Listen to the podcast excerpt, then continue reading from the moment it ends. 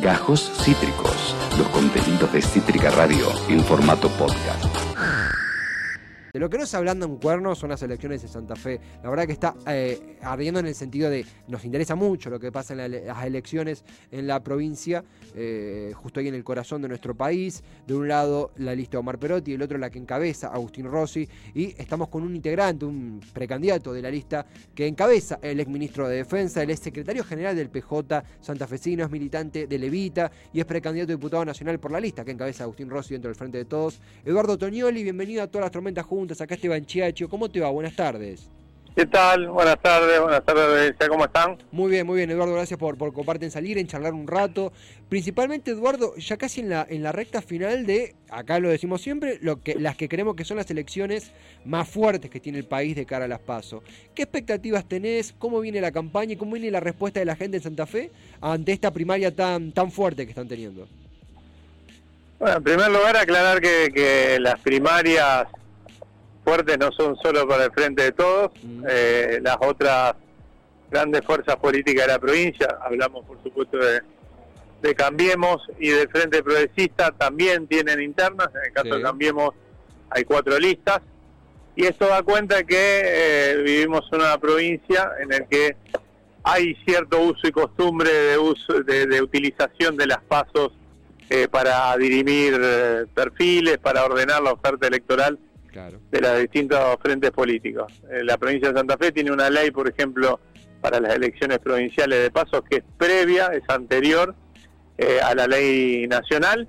Eh, y el peronismo mismo ha usado mucho las pasos en elecciones nacionales y provinciales. En, la, el año 2017, un antecedente anterior a este, Agustín Rossi y Alejandra Rodena, quien hoy comparten la fórmula de nuestra lista de senadores, se enfrentaron en unas pasos, eh, en las generales no solo se mantuvieron los votos, sino que se acrecentaron y sentaron la base para lo que en el 2019 fue el, el triunfo del peronismo, con dos listas también, la de Omar Perotti y la de María Eugenia Bielsa, que después terminaron, eh, bueno, eh, sintetizados en una sola en una sola fórmula y el peronismo terminó ganando. Digo, hago toda esta introducción para marcar que no es algo que aparezca aquí no es una excepción. como...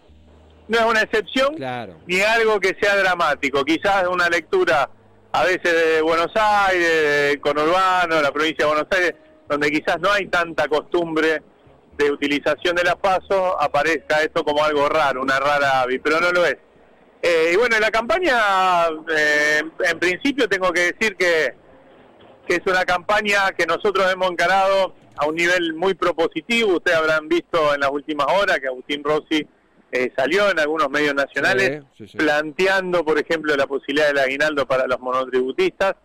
Es decir, hay una batería, esa es una, ¿no? Pero una batería de propuestas que entran, entiendo yo, o que llaman la atención porque estamos en una provincia donde el grueso del resto de la fuerza política, particularmente Cambiemos, nuestros principales contendientes, han encarado una campaña eh, que poco tiene que ver con la propuesta eh, y mucho tiene que ver con la agresión a la vicepresidenta de la Nación, por ejemplo a Cristina, y toda una serie de spots eh, dirigidos en contra de la, de la vicepresidenta y después atacar la figura de Alberto, ¿no? Pero ni una sola idea se le ha escapado. Entiendo también porque seguramente no tienen mucho para decir después del desastre eh, que hicieron eh, durante su gestión, ¿no? durante los cuatro años de gestión.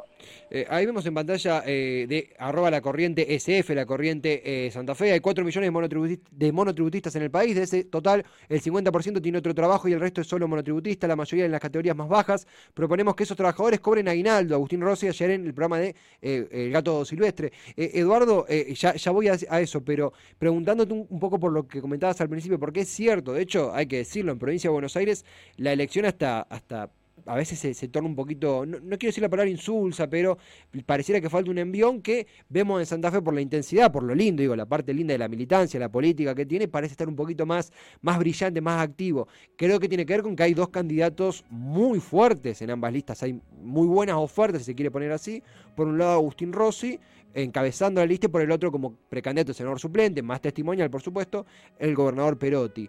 Eh, vos en, lo personal, ¿por qué te has inclinado por Agustín Rossi? ¿Qué diferencias ves entre ambas listas? ¿Por qué están encabezando esta campaña? ¿Cómo podrías contarnos eso? Mira, yo para, para tratar de, ser lo más eh, claro posible, eh, lo que entró en tensión me parece son dos formas de pensar la construcción de un proyecto político y la relación, en este caso, de una provincia o de una construcción provincial con la nación, ¿no? Y en, última instancia la forma en la que se piensa el peronismo de Santa Fe en relación al peronismo nacional. Eh, hay una mirada mm, que no es ningún secreto, que, siempre ha tenido mucho más anclaje en la figura de Omar Perotti, más provincialista, dice que quiere ponerle un mote, que piensa que eh, muchos de los problemas de Santa Fe pueden resolverse autónomamente, ¿no es cierto? Y una mirada, indudablemente la figura de Agustín Rossi creo que es la que mejor lo expresa, eh, mucho más anclada a la idea de que a Santa Fe le va a ir bien si eh, a la Argentina le va bien, ¿no? Es decir, y que el peronismo de Santa Fe tiene que ser una parte constitutiva de ese proyecto eh, nacional eh, que, hoy encabezan Alberto Fernández y Cristina Fernández de Kirchner. Dicho esto, no creo, eh, no soy de la idea de que una posición tenga que subsumir a la otra, aplastarla y desplazarla del escenario político, sino que entiendo y tengo para mí que el peronismo le ha ido bien cuando ha podido articular virtuosamente estas dos miradas, ¿no? ahora bien, a veces esa articulación se puede dar en una mesa de negociación, con diálogo, con, un diálogo fluido, etcétera, y a veces no pasa eso, no pasó, no pasó, de hecho, eh, este, este año y medio, ¿no es cierto?, de gestión ha tenido sus características, eh, sus perfiles, etcétera, y uno puede decir que todas las características que tiene Alberto Fernández eh, a la hora de llevar adelante una gestión eh, de coalición, ¿no es cierto? Eh, quizás no se reproduce en la figura pero tiene otra forma, otro estilo eh, y otra forma de llevar las cosas adelante en términos de gestión y de política, que creo que es lo que se está discutiendo porque hoy no se plebiscita una gestión. Entonces, en ese marco, creo que entró en tensión eso y finalmente se, se, se decantó en esta, en esta interna. No hay que dramatizar, seguramente el resultado de las internas no va a ser ningún obstáculo para gane quien gane. Nosotros creemos que estamos en las mejores condiciones. El otro sector acompañe para finalmente llevar adelante un, un, ir hacia un triunfo en noviembre, ¿no? Del frente de todos. Sí, sí, sí. No, eh, además, eh, estamos con Eduardo Tonioli, militante de Levita, secretario general del PJ santafesino, es precandidato diputado en la lista que encabeza, Agustín Rossi. Eh, se entiende también el desdramatizar, uno también, bueno, lo dijiste muy claro, a veces desde el AMBA tiene una mirada hacia los extremos, o bueno, justamente esta nota nos permite entender desde adentro lo que sucede para no hablar sin saber, dicho pronto y directo al botín. En ese sentido, nosotros hace una semana hablamos con María Luz Rioja, que también es precandidata como, vos, nos compartió esa mirada. Lo que sí mencionó, y, estaba en línea con lo que ha dicho Agustín Rossi en un Facebook Live el día anterior, es que había ciertas asimetrías en la campaña o ciertas persuasiones del gobierno santafesino en ciertos barrios, ciertas localidades, para foto no, esta recepción no, quizá algunas dificultades para desenvolver la campaña. ¿Coincidís con esta mirada? ¿Crees que no es tan así? ¿Vos cómo lo vivís? ¿Cómo se da ese desenvolvimiento ante esta, esto que mencionaba Rioja y Rossi? Mira, yo creo que hay una campaña eh, en la que hay, dos formas de pensar esa, esa campaña. Nosotros, en función de lo que, lo que planteaba antes, lo que te expuse, eh, nosotros con claridad somos un espacio político y eso es lo que nos distingue que está claramente identificado con, el gobierno nacional, con el proyecto que lleva adelante Alberto Fernández, Cristina Fernández de Kirchner, eh, que, hace de eso de alguna manera una bandera, por supuesto con características propias del color local, de, de, la idiosincrasia propia de los santafesinos, pero acompañando ese proyecto político porque entendemos que ha puesto en el centro de la escena política en la Argentina en el peor momento que vive eh, que vive la humanidad en, décadas o en centurias y que vive nuestro país las políticas de cuidado, de protección del trabajo, de la producción, etcétera, etcétera. Entonces, nosotros salimos a la cancha a bancar eso.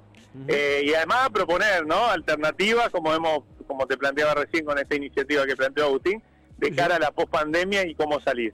Y después, bueno, vemos, sí, otra expresión, que es la lista eh, de gobernador, que, que de alguna manera, donde hay distintas expresiones eh, agrupadas y donde hay cierta impronta, por supuesto, del sector más ligado al gobernador, que tiene que ver con eh, intentar provincializar la elección y no mostrar tanto esa, esa, esa intervención o todo lo que ha puesto el, Estado Nacional en la provincia de Santa Fe. Son formas de pensar la política, eh, son matices, seguramente el electorado definirá entre esos matices o el electorado que se siente más cercano e identificado con el periodismo, que, que prefiere para que encabece eh, o, para, o, de qué manera ordenar esa oferta electoral, ¿no es cierto? Eduardo, eh, la última, gracias por en plena campaña hacerte el, tiempo para conversar, la verdad lo, valoramos muchísimo, acá hemos cubierto, eh, desde con los límites que es no estar allí, ¿no? Pero hemos cubierto, intentamos hacerlo, lo que fue Vicentín, lo que fue la, llamada hidrovía Sociedad Anónima, la, vía navegable Paraná-Paraguay, digo, Santa Fe es el corazón de un montón de temáticas centrales en cuanto a recursos. ¿Qué lectura haces de, en el desarrollo de la campaña, de estos actores, de estos recursos? ¿Qué percepción haces políticamente de ellos? ¿Cómo se están siendo tratados en esta campaña tan, tan importante? Bueno, son temas que resurgen, por supuesto, en la campaña, que aparecen, que, entran en discusión, a veces eh, lateralmente, quizás no, no con la centralidad que tuvieron eh, al momento de discutirse, pero que también dan cuenta de distintas formas de abordarlos. Nosotros el tema de la hidrovía para nosotros es parte constitutiva, o debería ser, eh, del debate político en la provincia de Santa Fe. Nosotros entendemos que la discusión en torno al rol del Estado es una discusión que aparece con fuerza en ese y en otros aspectos. La cuestión, por ejemplo, de la recuperación de los, algo que tiene mucho impacto también en Santa Fe, de los ramales, ¿no es cierto?, de trenes de, carga, eh, que a partir de que se terminen las concesiones van a pasar de nuevo en manos del Estado. Son discusiones que son centrales y donde muchas veces, ah, eh, desde prejuicios ideológicos, ideologicistas de algunos sectores, de los medios de comunicación, de la política, etcétera, eh, aparece como discusiones eh, eh, de alguna manera que, que, generan posiciones radicalmente enfrentadas. Cuando uno va realmente al territorio en un sentido amplio, discute con los actores de la economía real, y en este caso estoy hablando de pequeños, medianos y grandes sectores ligados a, por ejemplo, la producción primaria y al complejo agroexportador, que sin embargo, que sin embargo tienen miradas coincidentes con la que planteamos con respecto, por ejemplo, a esta posibilidad de que el Estado maneje los ramales de los trenes de carga. Es decir, la economía real muchas veces poco tiene que ver con las discusiones que se dan en un plano ideológico eh, y donde aparece la discusión si estatismo, si actividad privada, etcétera, etcétera. En general, Hoy hay una conciencia de muchos sectores de la actividad económica, eh, del trabajo, de la producción, en la necesidad de ser pragmáticos y hacer todo lo que sea necesario para defender el interés nacional, que muchas veces, y en este caso es más que evidente, coincide con el interés de quienes eh, sostienen la economía real. Entonces, me parece que son esos son los debates que nosotros queremos tener en el marco de la campaña, que estamos intentando tener, eh, y no quizás eh, en dos extremos distintos. Por un lado, las decisiones internas de un frente político que poco le interesa muchas veces a, la sociedad, y por el otro lado, la, las ocurrencias de Cambiemos como para tratar de no discutir de política, ¿no?